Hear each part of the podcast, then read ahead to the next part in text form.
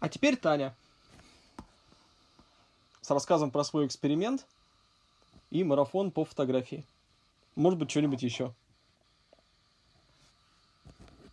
Да, попалась мне реклама о марафоне творческой самоизоляции, который проводил Александр Медведев, это фотограф, довольно-таки крутой. Вот. Решила поучаствовать. Э, формат был такой, что давалась задача э, на ее исполнение было примерно около полутора суток. Э, когда ты уже все сделал, ты выкладываешь это в группу ВК и по истечении времени в прямом эфире Медведев комментировал самые классные работы, э, соответственно, не все. И ну, заданий было три, и в разбор я попала только со вторым, где нужно было сделать предметную съемку, ну, желательно с какой-то историей. Моя история была о том, откуда берутся Кто берется? Ну, курицы резиновые. Если ты думаешь, что это... Если, Таня, если ты думаешь, что это звучит для всех как само собой разумеющееся, ты ошибаешься. В Нижнем Новгороде, может быть, да. В Подмосковье нет. Это кто такие? Ну, это такие игрушки. Их можно, например, видеть у дальнобойщиков на фурах. Вот.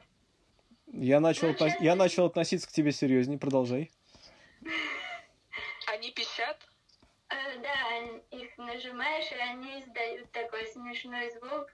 Это еще одна их фишечка, за что, мне кажется, их любят многие. У меня тоже есть. Yeah.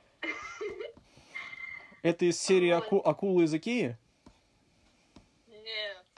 Нет. А, это такие петухи, которые валяются в корзине, ты на них можешь нажать, и они все начинают орать. Так? Типа того, да. Я говорил про искусственных. Э, продолжай.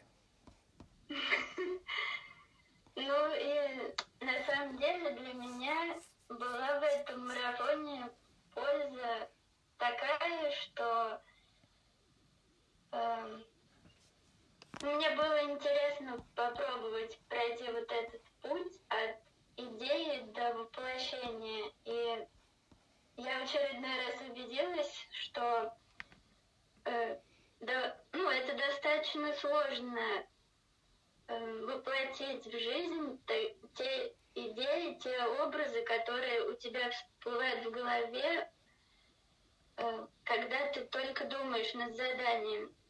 И ну и вот этот опыт, он мне очень понравился. Было интересно там светом, с, формами. Э,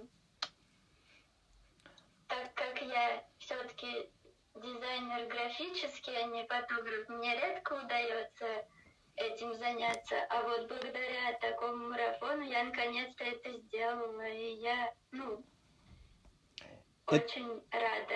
Это у тебя в Инстаграме и в Медиуме написано, да? А, да, да. Ссылка будет в описании. Хорошо. Еще немного статистики. Из 5000 зарегистрировавшихся только 500 дошли до конца. И я в том числе. Так что это такой мне еще один момент. То, что я все-таки довела что-то до конца. Это круто.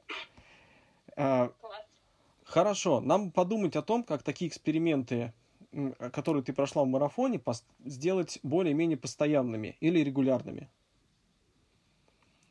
Мы как-то говорили с вами на встрече в Нижнем Новгороде о, музе... о офлайн музее инфографики или превращение некоторых наших работ в офлайн объекты. Помнишь?